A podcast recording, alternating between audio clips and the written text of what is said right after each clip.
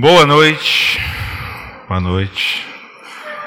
É, eu estou achando engraçado que o pessoal lá de Caxias, eu não disse para eles que eu ia dar estudo aqui hoje.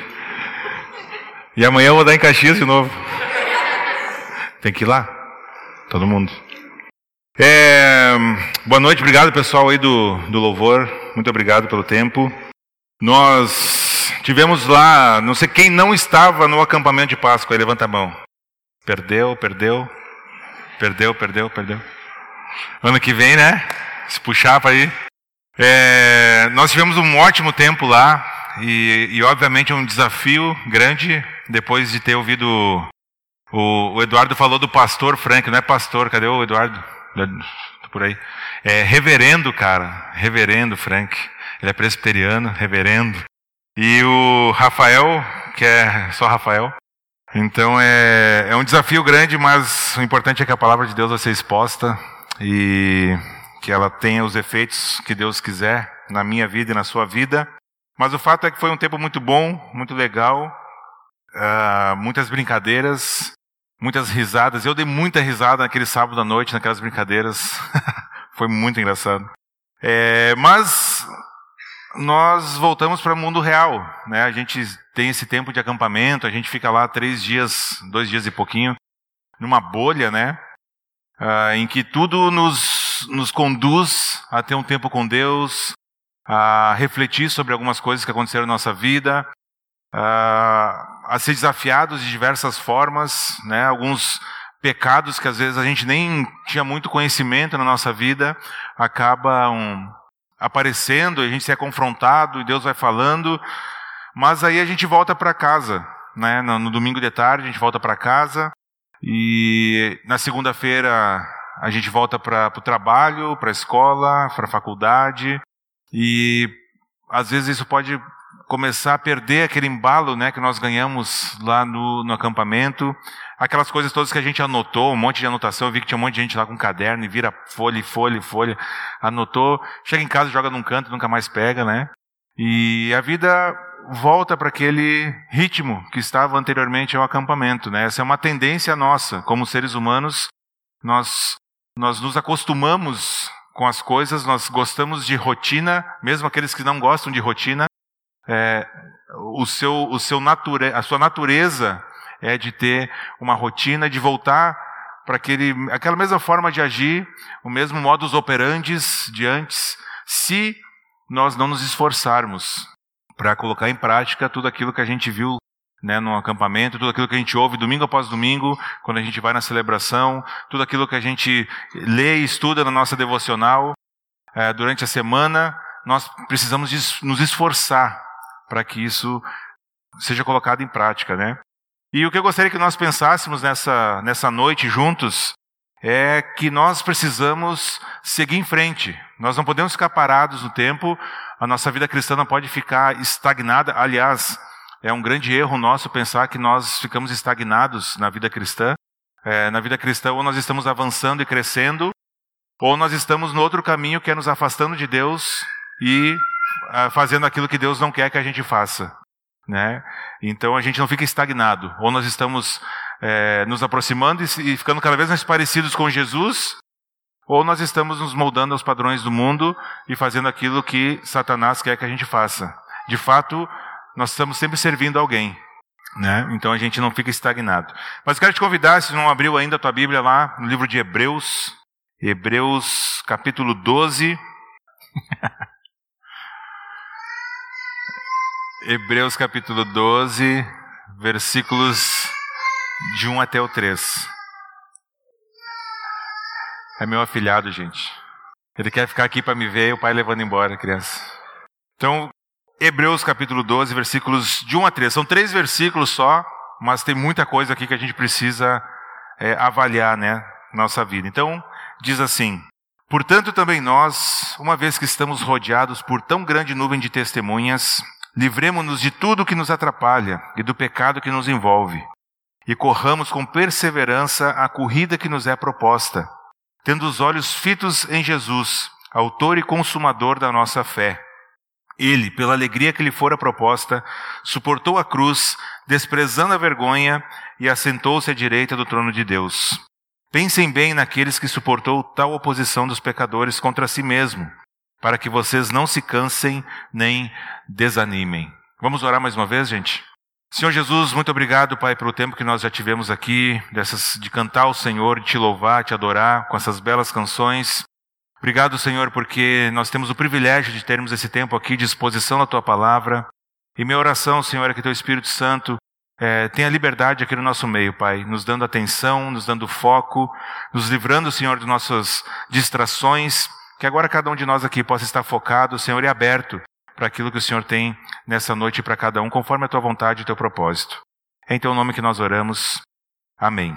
Muito bem, então uh, o autor de Hebreus ele escreveu uh, para alguns cristãos que estavam uh, sofrendo, querendo desistir da vida cristã lá no início de tudo, porque eles estavam sofrendo com perseguição, com sanções políticas e esses cristãos, esses primeiros cristãos, então estavam pensando em desistir, né? Talvez pensando, bah, esse negócio de seguir Jesus aí não não é muito legal. Olha quanta coisa ruim vai acontecendo na minha vida. É só dizer que eu sou cristão, os caras já querem me prender, me matar, né? E eles queriam fazer isso mesmo naquela época, né? Hoje a gente se preocupa em, em ser cancelado, né? Naquela época os caras corriam risco de vida, né? Por ser cristão. E aí então eles queriam uh, desistir, estavam desanimados, né? Estavam é, pensando em desviar-se do caminho, né? De mesmo sabendo de quem era o Senhor Jesus, as circunstâncias eram tão difíceis que esses cristãos estavam pensando em seguir um outro rumo, né? E aí então é, ele, ele passa o livro todo quase mostrando a glória, a superioridade de Cristo, né? A supremacia de Cristo, falando sobre todo, toda a obra de salvação, de redenção uh, de Jesus. E aqui no capítulo 12, logo depois do capítulo 11, que é onde nós temos a, a galeria dos heróis da fé, né? Nós temos ali uma descrição daqueles grandes homens de Deus. No capítulo 12, é, o autor então começa a motivar a, a esses leitores né, da sua carta, começa a dizer: olha, gente, vamos em frente, vamos lá, não vamos se entregar para os homens de jeito nenhum, né? Vamos seguir firme, por mais difícil que seja, talvez isso vai custar a sua vida, talvez sim, mas vamos lá porque isso é o que vale é, a pena. Então, esse capítulo 12 do livro de Hebreus ele é uma conclusão, na verdade, do capítulo 11. Né? Na, na, carta escrita lá não tinha capítulo, isso é uma coisa que foi feita depois. Né? Então, uh, tanto que o texto que nós lemos aqui, o versículo 1, começa com um portanto. Então, se ele começa com portanto, ele está falando a respeito de uma ideia anterior, certo? Ele está falando a respeito daqueles grandes homens, aquela grande demonstração de fé daqueles homens, Abraão, Moisés, Noé, enfim, todos eles ali, que tem aquela descrição no capítulo 11, e por isso que ele começa, portanto, né? Uma, é uma conclusão aqui é, do capítulo 11, que nós já vamos ver com mais detalhes, né? Essa conclusão aqui desse, desse pensamento. Mas o que o, o autor faz é não só animar os seus, os seus leitores, né, no sentido de assim é, dar uma motivação para eles, mas também dar algumas orientações de como fazer isso. Não é só uma animação vazia, de tipo, ah, vamos seguir Jesus. Mas ele começa já descrevendo ali nos versículos, nas palavras depois, como fazer isso. E é isso que eu gostaria que nós é, meditássemos nessa noite aqui, nessas orientações do autor do livro de Hebreus, de como nós seguimos em frente. Né? Às vezes a gente se depara com circunstâncias, com pecados, com coisas difíceis, e como que a gente segue em frente? Como que a gente faz para manter a motivação, para manter a alegria, para ou talvez mesmo em meio à tristeza permanecer firme, é apegado com intimidade, né, com é, o Senhor Jesus. Eu não iniciei meu cronômetro aqui, nem sei quanto tempo já falei. Agora comecei uma hora e dez eu tenho, tá? Fiquem tranquilos.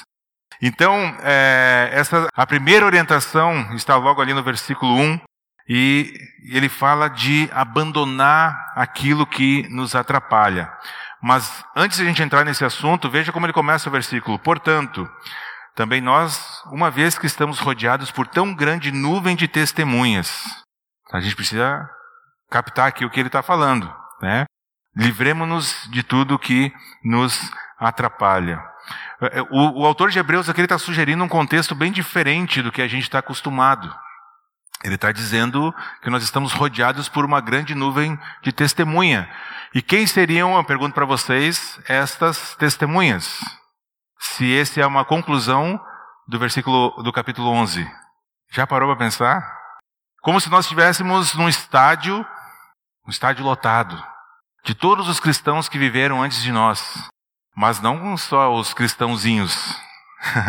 tem uns cristãozão ali também, tem os pais da fé, Abraão, Moisés, tem Noé, tem o rei Davi, e essa galera toda está nos assistindo. É isso que o autor está dizendo aqui. Nós estamos rodeados por uma grande nuvem de testemunhas. Isso que nós vamos nem falar nos seres celestiais, né? Como anjos e demônios e enfim. Mas o fato é, nós estamos rodeados por uma grande nuvem de testemunha, todos os cristãos que viveram anteriormente. Então, se você é cristão, o que ele está dizendo aqui, esse é o contexto no qual você deve se enxergar, se ver. Então, quando você está sozinho, é uma grande ilusão porque você não está sozinho. Primeiro lugar é que o Senhor dos Senhores, o Rei dos Reis, o Criador de todas as coisas, está presente com você. Segundo lugar, nós temos uma legião de testemunhas, uma multidão de testemunhas que também está assistindo, tá? Então esse é, é o corpo ao qual você pertence. Se você é cristão, você pertence a um corpo e este corpo é nós, nós que estamos reunidos aqui, né, o corpo é a igreja, mas não só isso, também os cristãos que viveram e que já estão na glória com o nosso Pai. Então, de certo modo, esse é o público diante de quem você vive. Esse é o contexto no qual você vive, né? Como disse, um, um estádio lotado com todos os, os amados de Deus, aqueles que morreram em Cristo. Os fiéis de todas as épocas, e agora é o dia que você está correndo a sua corrida. Você está correndo a sua corrida. Começou quando você tomou uma decisão por Jesus, quando Jesus te aceitou na família, porque quem aceita, né, a gente costuma dizer que eu aceitei Jesus, na verdade é a gente que aceita por Jesus, né? A gente, quem, quem somos nós para aceitar Jesus? Parece um cafezinho quente, né? Aceita o Jesusinho, aceita recém-passado. Não, é Jesus que nos aceita, é Ele que nos, nos alcança, Ele que nos traz para si. Nós somos aceitos por Jesus. Então, desde o dia que você foi aceito por Jesus, você está correndo essa corrida, essa carreira proposta. E essa nuvem de testemunha, então, se refere a esses heróis da fé do capítulo 11. Um teólogo chamado Richard Phillips, ele diz o seguinte: Assim, então, é como você deveria compreender a sua vida. Você pertence a essa nobre companhia do povo de Deus, vivendo neste mundo, mas glorificando a Deus por meio da fé. Esse é o contexto da vida de vocês. Vocês estão rodeados por aquele com, aqueles com quem vocês vão passar a eternidade. Aqueles que serão seus irmãos e irmãs muito depois que cada um dos demais seja destinado ao juízo. Vocês deveriam ouvir a voz deles e conformar ao padrão de fé deles, e não ao padrão deste mundo. O que ele está dizendo aqui é que a gente tem um grande exemplo, esse, essa galeria dos homens da fé não está aqui à toa. A gente pode olhar para esses homens, conhecer as suas histórias e se inspirar para a gente viver uma vida cristã que glorifica a Deus. Então isso nos leva a considerar o chamado da vida cristã. É, o versículo 1 conclui dizendo que Deus nos propõe uma corrida. Deus propôs uma corrida para mim e para você. Essa é a imagem que o autor está usando, né? De correr. Não sei se alguém aqui gosta de correr, né? Tem sempre um doido que gosta de correr por aí. É, mas é uma corrida. A, a, a imagem aqui é de uma corrida, de uma carreira. Certo? Então Deus nos propôs uma corrida e Ele planejou um curso para essa corrida, para a nossa vida. Ele planejou lugares que nós devemos ir, lugares que nós não devemos ir. A gente não conhece muito bem as, as curvas ali na frente dessa corrida. A gente vai correndo pela fé, né, em Deus. Isso também nem nos importa saber as curvas, mas a gente vai a gente tem que correr essa carreira que nos foi proposta. Então, se nós queremos continuar na carreira, eu espero que todos vocês aqui queiram continuar nessa corrida, assim como os, os, primeiros cristãos lá que estavam recebendo essa carta, se nós quisermos continuar nessa corrida, nós devemos abandonar tudo aquilo que nos atrapalha. É a primeira orientação que o autor está dizendo aqui para a gente é, ter uma vida consistente com Jesus, para correr a longo prazo. Nós, nós todos aqui somos jovens. É, colocando junto, né? Somos jovens. Aliás, eu não me apresentei. Alguém não me conhece? Não perdeu nada, mas só para saber. Não me conhece? Muito prazer, meu nome é Francesco. Eu sou casado, tenho quatro filhos. Não sou doido. Um, um ainda não nasceu, tá? Tenho três fora da barriga, um embutido ainda. E se vocês olharem ali atrás, a minha esposa, meus filhos não vieram e não vão estar ali, ficaram em casa. Então, se a gente quer correr essa carreira, gente, nós precisamos nos livrar daquilo que nos atrapalha. Essa é a primeira orientação. Ele está utilizando uma figura de corrida. E, obviamente, que quem vai correr, né, se tem algum aí, alguém que corre, alguém corre aí, só para a gente conhecer. Eu sempre gosto de conhecer os dois. Aí, ó, tem sempre um doido, eu falei. Ah, mais um ali, ó, tem vários aqui, hein. Se tratar, pessoal, brincadeira. É, quanto menos peso, obviamente, melhor de correr, né? Não vão correr de mochila com, com um caderno, com uma roupa para se trocar, enfim. Pode ser que precise. Mas quanto menos peso, melhor de correr. Essa é a ideia que o autor está falando aqui, muito óbvia, mas a gente precisa entender.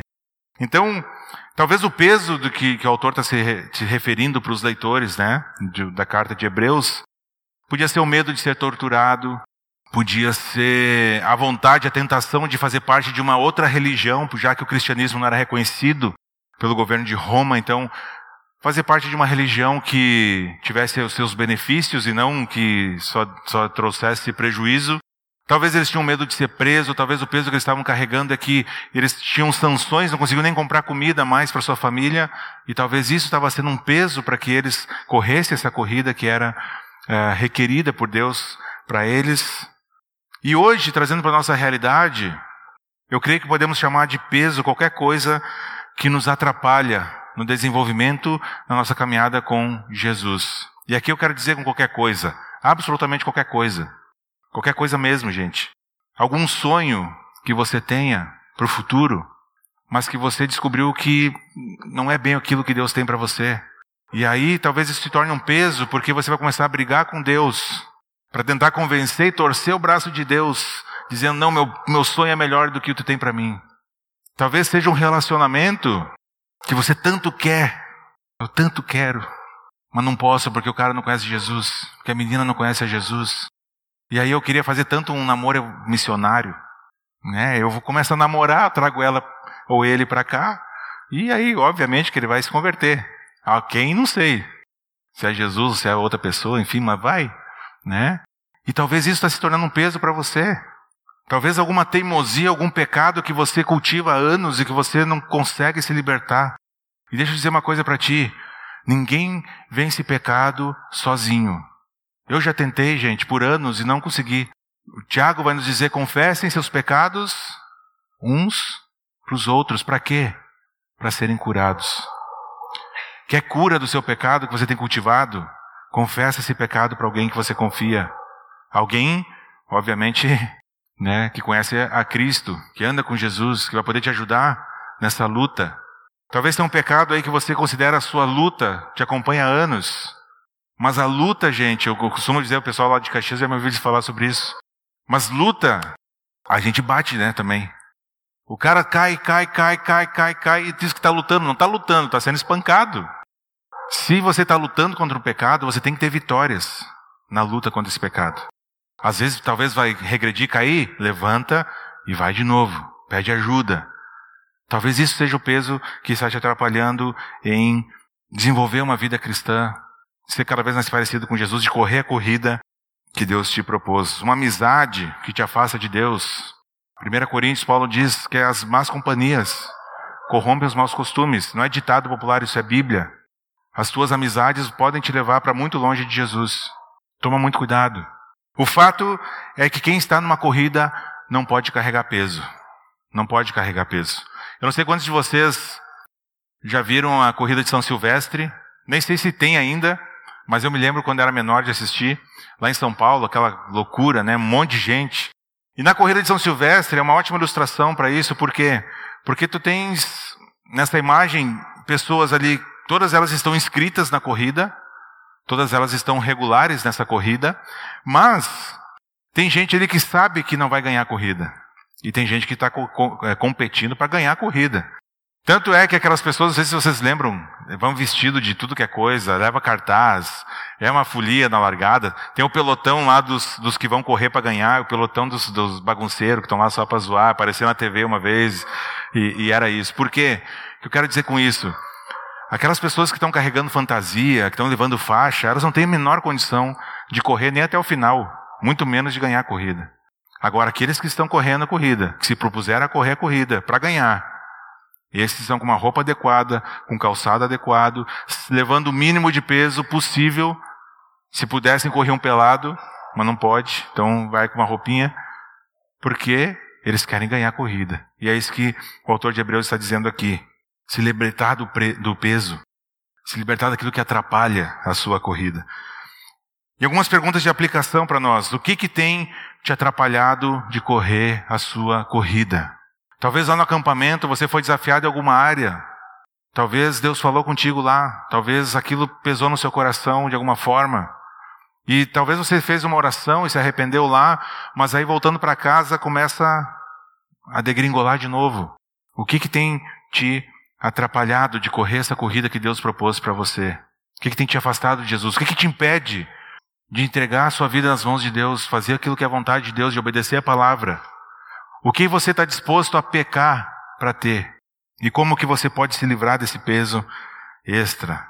Confesse, busque ajuda, converse com pessoas mais maduras, medite na palavra, renove a sua mente, Romanos 12, 1 e 2. Troca a mentira que talvez você acreditou a vida inteira pela verdade da palavra de Deus. Isso é renovar a mente. De novo, de novo, aquela mentira vai voltar. E você renova de novo com a palavra de Deus. É uma corrida, gente. Corrida exige esforço. A segunda orientação que nós temos aqui é, ainda no versículo 1, abandonando o pecado. Certo? Então, livremos-nos de tudo que nos atrapalha e do, do pecado que nos envolve. Para a gente correr com perseverança, além de a gente abandonar o peso, né, abandonar as coisas que estão nos atrapalhando, nós precisamos também abandonar o pecado principalmente o pecado. E percebam que há uma diferença aqui. Nem tudo que nos atrapalha é pecado, necessariamente. Está né? Tá falando de se livrar de tudo que nos atrapalha. Mas todo pecado vai te atrapalhar. Entenderam? Nem tudo que atrapalha é pecado, mas todo pecado vai te atrapalhar na sua corrida, na sua vida com Jesus, na sua caminhada com Deus. Então, quando nós estamos, é, é, quando a gente volta para essa questão do, do pecado, a situação fica muito mais séria aqui. Porque percebam que ele fala o pecado que nos envolve. A ideia aqui é algo que nos enreda. Tipo aqueles, aqueles é, vídeos bonitinhos de animais sendo salvos, já viram? No mar, que está tudo emaranhado numa rede, alguma coisa assim, e daí vai alguém lá legal, começa a cortar o negócio lá, depois mata o bicho e come, capaz. Tipo aquilo. A ideia aqui é algo que está enredado, sabe? Não consegue se mexer direito, tá, tá com os movimentos limitados por causa do pecado. Por isso que ele fala do pecado que nos envolve. O pecado é enganoso e pode nos desviar muito, muito rápido e muito fácil. Porque geralmente está ligado a alguma coisa que você gosta. Você não vai ser tentado, você não vai pecar em algo que você não gosta de fazer. Óbvio que não. Então, por isso que é tão difícil a gente detectar muitas vezes o pecado nas nossas vidas. Se a gente quer seguir com desenvoltura essa corrida, a gente precisa deixar o pecado de lado. É isso que está dizendo, abandonar o pecado, decidir abandonar o pecado. E, gente, tudo isso vai começar com uma decisão que vocês tomarem, ou tomaram, ou que irão tomar, de abandonar o pecado.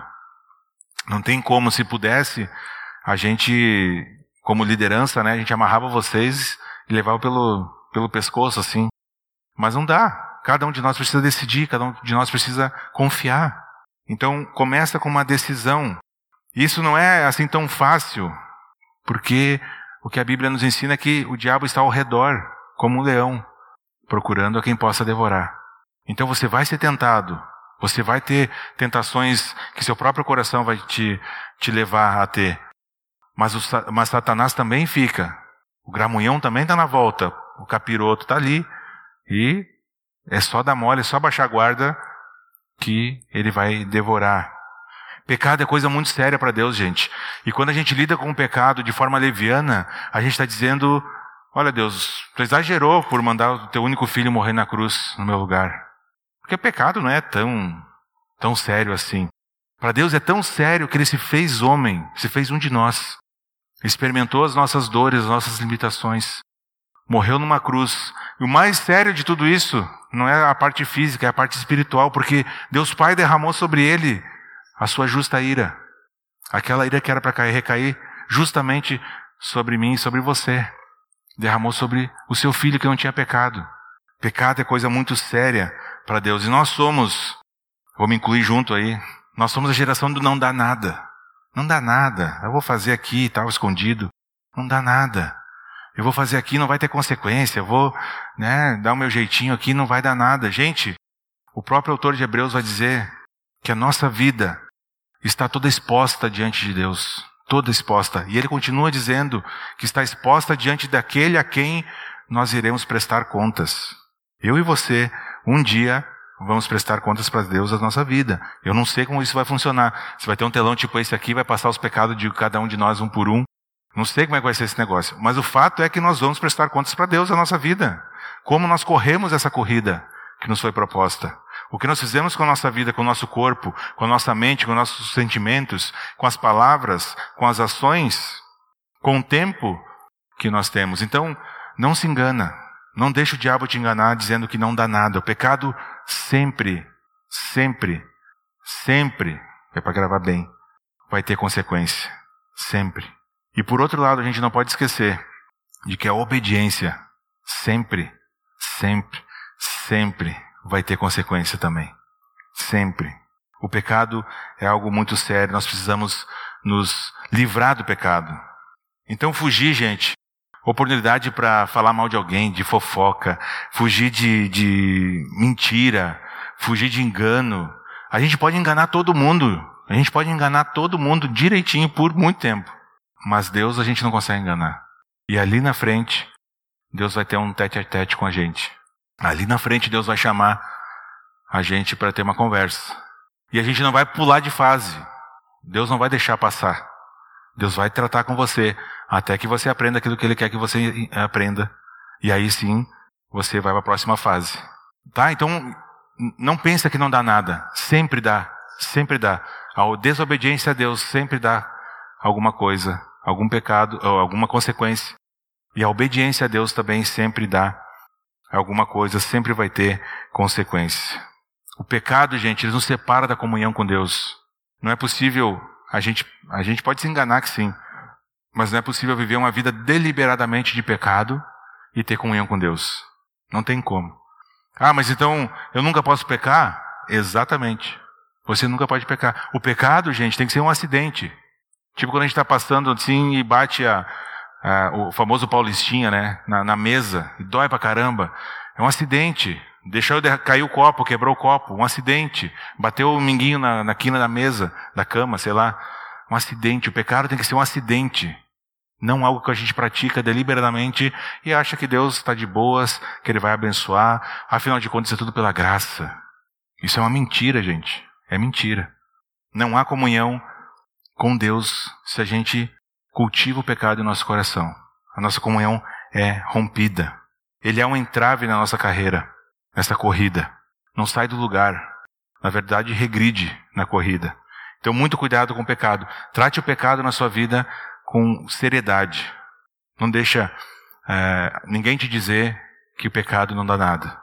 Sempre vai dar. Vamos em frente, o que o autor está dizendo, abandonando aquilo que nos atrapalha, abandonando o pecado, chamando o pecado pelo próprio nome, que é pecado, e que é uma ofensa a Deus, a um Deus santo, colocando no seu devido lugar, que é fora da nossa vida. É isso que o autor está dizendo aqui. Se libertar desse pecado que nos envolve. Mas isso é muito difícil, não é? Eu não sei se para vocês é difícil se, liber, se libertar do pecado. Se não for, me explica depois como. Porque para mim é muito difícil. As tentações vêm, o pecado vem. Quando vê eu estou irado, quando vê eu grito com meus filhos, com a minha esposa. Com a esposa não muito, mas com os filhos, de vez em quando. O pecado está aqui, está vindo. E de vez em quando eu sinto inveja, e de vez em quando eu quero cobiçar alguma coisa que não deveria. O autor continua dizendo aqui como que a gente consegue vencer o pecado, que é olhando para Jesus. Versículo 2: Tendo os olhos fitos em Jesus, Autor e Consumador da nossa fé. Ele, pela alegria que lhe fora proposta, suportou a cruz, desprezando a vergonha, e assentou-se à direita do trono de Deus. Olhos fixos em Jesus. Para a gente seguir em frente, é necessário fixarmos os olhos no cabeça, no cabeça da igreja, no cabeça deste corpo que é Jesus Cristo. A gente precisa olhar para o alvo certo e não aquela conta do Instagram que a gente curte tanto e não aquela vida fake das redes sociais. A gente precisa fixar os nossos olhos naquilo que vale a pena fixar os olhos. E o que o autor de Hebreus está nos dizendo é que esse alvo é Jesus. Ele é o exemplo perfeito. Ele é quem deve ser seguido. Jesus não é somente o exemplo para a nossa fé, mas ele também é o objeto da nossa fé. Lembra que o Rafael falou sobre a fé no acampamento? Falou sobre as diferenças da fé? da fé que salva, eles falou lá do palco, não lembro de nada. Estão dormindo. Aguenta firme, gente, está terminando mais 42 minutos, está aqui no, no contador. Lembra que ele falou da fé? Jesus é o objeto da fé. Quem não lembra, não foi, pede depois o pessoal aí explicar. Ele é o objeto da nossa fé. Ele nos espera lá na linha de chegada dessa corrida. Deus nos propôs, propôs uma corrida. E é Jesus quem está nos esperando lá na linha de chegada.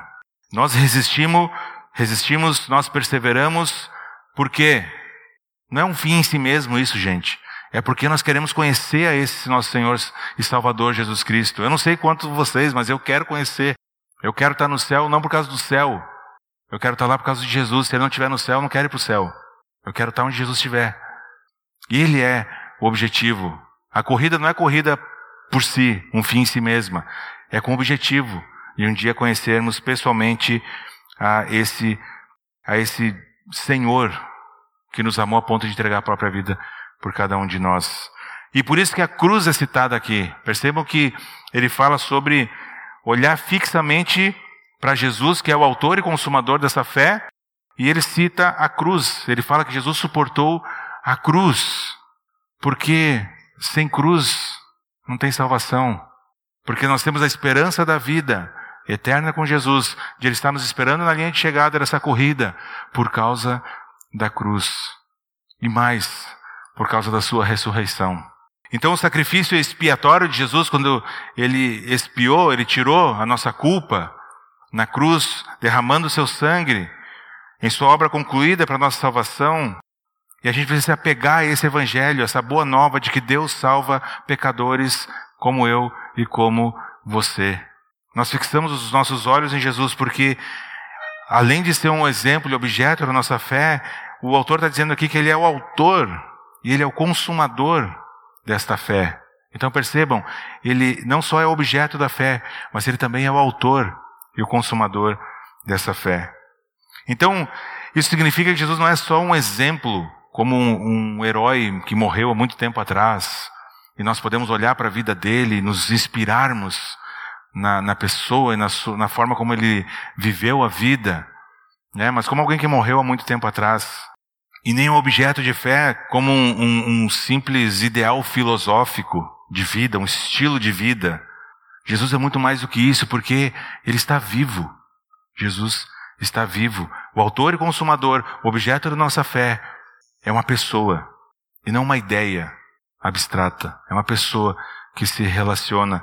E por isso que nós precisamos olhar, ter os olhos fixos em Jesus. Thomas Watson, é um teólogo também, ele diz o seguinte sobre isso: assim como o Espírito Santo está trabalhando em nosso coração, assim está Cristo trabalhando no céu. Já parou para pensar isso? O que aconteceu no Pentecostes? Pentecostes não, antes do Pentecostes, quando Jesus foi, ele subiu aos céus e disse que ia enviar o Consolador que é o Espírito Santo. E aí então no Pentecostes o Espírito Santo é, desceu, vamos dizer assim. Então Cristo está trabalhando no céu. Cristo está sempre orando para que a graça dos santos possa persistir, orando para que eu e você resistamos nessa corrida, intercedendo diante do Pai, por mim e por você. Essa oração que Cristo fez por Pedro, lá em Lucas 22, versículo 32, depois pode olhar aí. Mas ele fala para Pedro: mas eu orei por você para que a sua fé não desfaleça. Essa é a mesma oração que Jesus está fazendo por nós, diante do Pai. E como nós podemos é, perecer diante dessas orações. Só se a gente fugir mesmo. Só se a gente for por outro caminho, que não esse que Deus nos propôs. Então, esse encorajamento, olhando firme para Jesus, é de importância vital para essa corrida. Se você está cansado, não agora, tem muita gente aí esfregando o olho, aguenta firme, respira fundo. Logo nós vamos comer, eu acho. Vai ter comida? Vai. Aguenta firme, mais um pouco. É vital para essa corrida a gente olhar para Jesus, porque senão a gente vai correr, gente. Sabe o que vai acontecer? Daqui uma semana você está desanimado de novo. Aí vem o acampamento de Páscoa, aí, uhul, pá, bombou, não sei o que, tô animadão. E aí, durante a semana, isso vai caindo. Por quê? Porque eu mesmo, pessoalmente, não tenho um relacionamento com Jesus. Eu não estou olhando para Jesus. Não estou com os olhos fixos em Jesus. E aí o desânimo vai tomando conta. Então, aqueles que olham fixamente para o mundo, o que, que vão ganhar? Nada. É uma decepção atrás da outra. Aquilo, como eu brinquei antes, aquela continha do Instagram que você segue, que, nossa, eu queria ser essa pessoa, olha só. Viaja para cá, viaja para lá, tem dois pets. É mãe de pet, pai de pet. Gente, isso é uma ilusão danada. Por que, que você não posta lá é, quando as coisas estão ruins? Ah, aquela pessoa faz a mesma coisa. Eu já falei que eu ia, eu nunca fiz isso, né? Mas eu ia postar é, fralda suja, madrugada, o choro do bebê entrando no, no fundo do seu cérebro, assim.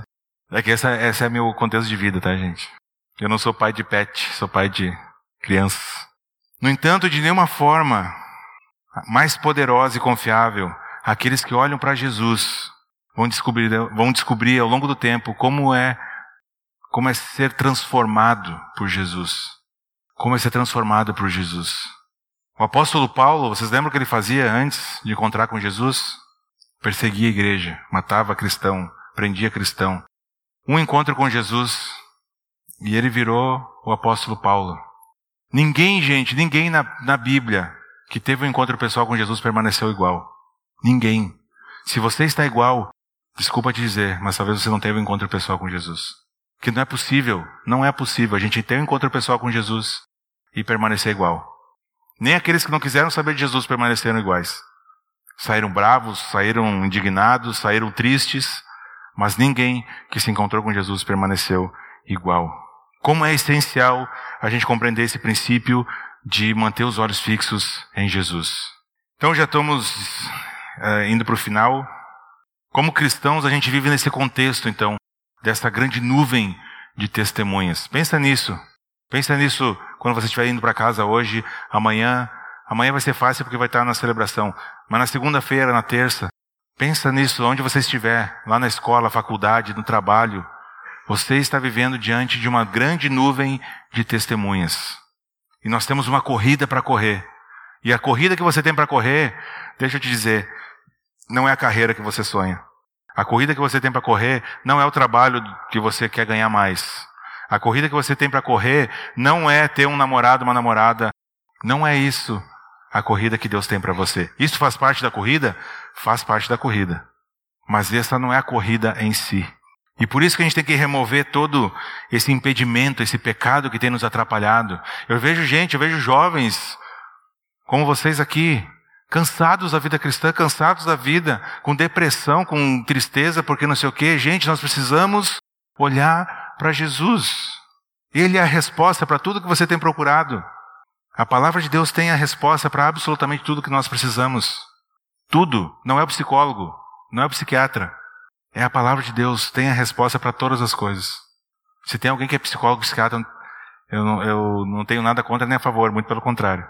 Eu só quero dizer, que, gente, que isso tem ganhado um espaço, uma necessidade na nossa vida que não é bem assim. A palavra de Deus tem tudo o que a gente precisa para viver. Tudo o que a gente precisa está aqui. Nós somos encorajados e capacitados a fazer isso, a correr essa corrida, quando nós olhamos para Jesus. O versículo 3, para a gente concluir, ele diz o seguinte: Pense bem, pense bem naquele que suportou tal oposição dos pecadores contra si mesmo, para que vocês não se cansem nem desanimem. Lembra que para quem ele está escrevendo isso? Ele está escrevendo para pessoas que estavam morrendo porque criam em Jesus, que não conseguiam comprar comida para sua família porque criam em Jesus, que eram açoitados, que eram presos, eram, se tornavam escravos porque criam em Jesus. Eles não sofriam bullying na escola. Eles não eram cancelados na internet. Gente, isso são consequências muito leves perto daquilo que eles estão vivendo. Não estou dizendo que é fácil e que é bom. Estou dizendo que é muito mais leve do que aquilo que essas pessoas que receberam essa carta estavam passando. E aí aqui está a receita do autor para eles não cansarem e para eles não, se, não desanimarem. E aqui está a receita para nós. Não nos cansarmos nem desanimarmos. Esse versículo aqui tem uma pressuposição, não tem? Tem uma pressuposição aqui que os cristãos sabem muito bem, que você e eu sabemos muito bem. Nós vamos passar por momentos difíceis.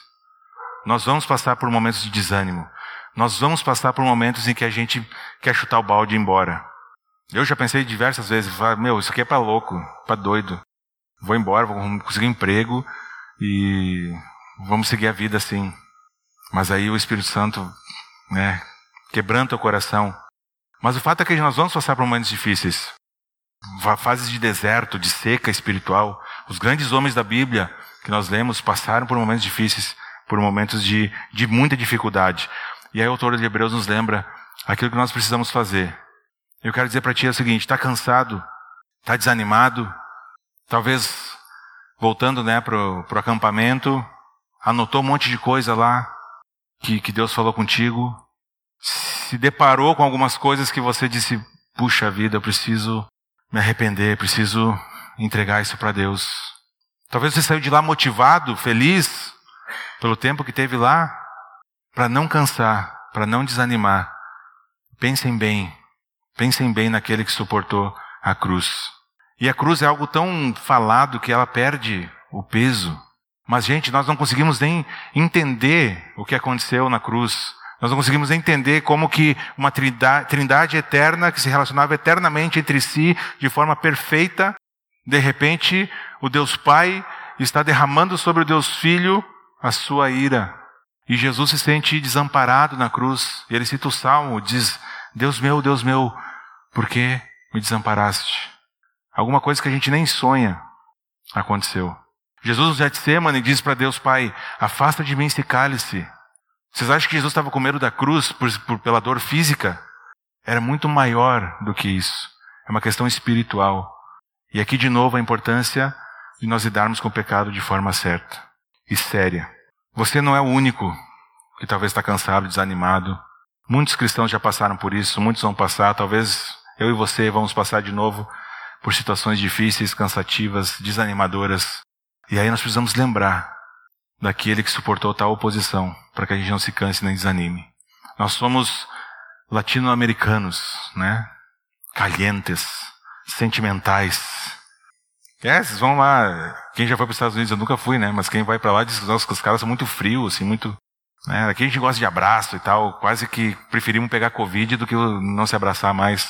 Porque, mas isso tem um lado ruim que é esse sentimentalismo. A nossa fé é muito sentimental. Quando está passando por um perrengue, quando está difícil, gente, usa aquilo que está dentro da sua cabeça, que se chama cérebro. Cérebro nas suas decisões. O cérebro na sua fé. Estou sentindo nada. Estou orando aqui, parece que estou falando com o teto, com a parede. Não tem que sentir nada. Você sabe que Deus está ali presente, que está te ouvindo e que Ele vai responder. Nem sempre aquilo que a gente gostaria, mas Ele vai te responder. Então, vive pelo que você sabe, não por aquilo que você sente. O que tu sente vai mudar hoje, amanhã, é muito volátil. Então, pensem bem naquele que suportou tal oposição. Vamos orar, gente? Senhor nosso Deus, eu quero te agradecer pelo tempo de palavra, te agradecer, Pai, porque nesse texto que lemos nessa noite, vemos tantas coisas, Pai, que podemos nos apegar para ter um verdadeiro ânimo, Senhor, uma verdadeira esperança, uma verdadeira alegria, Senhor, que não depende das circunstâncias, não depende daquilo que nós vemos, não depende desse mundo que nós vivemos, esse mundo caído. Obrigado, Pai, porque podemos olhar para Ti. Obrigado porque podemos é, ser lembrados do Teu sacrifício na cruz, Pai. E isso deveria encher os nossos corações, Pai, de, de esperança, de alegria, de coragem, Pai, para correr essa corrida que o Senhor nos propôs. Obrigado, Pai, pela Tua paciência conosco. Obrigado pela Tua misericórdia com cada um. Obrigado pela tua graça que nos alcançou, Senhor, e nos trouxe para perto de ti. Obrigado porque podemos descansar, Pai, meio, mesmo em meio às circunstâncias difíceis, mesmo em meio ao desânimo, mesmo em meio àquilo que nós não gostamos acontecendo em nossas vidas, podemos descansar, Pai, no Senhor e na Sua palavra, que não falham, que não mudam. Obrigado, Deus, pelo tempo aqui e pela vida de cada um, Senhor, que está presente. Que Teu Espírito Santo, Pai, faça essa palavra frutificar.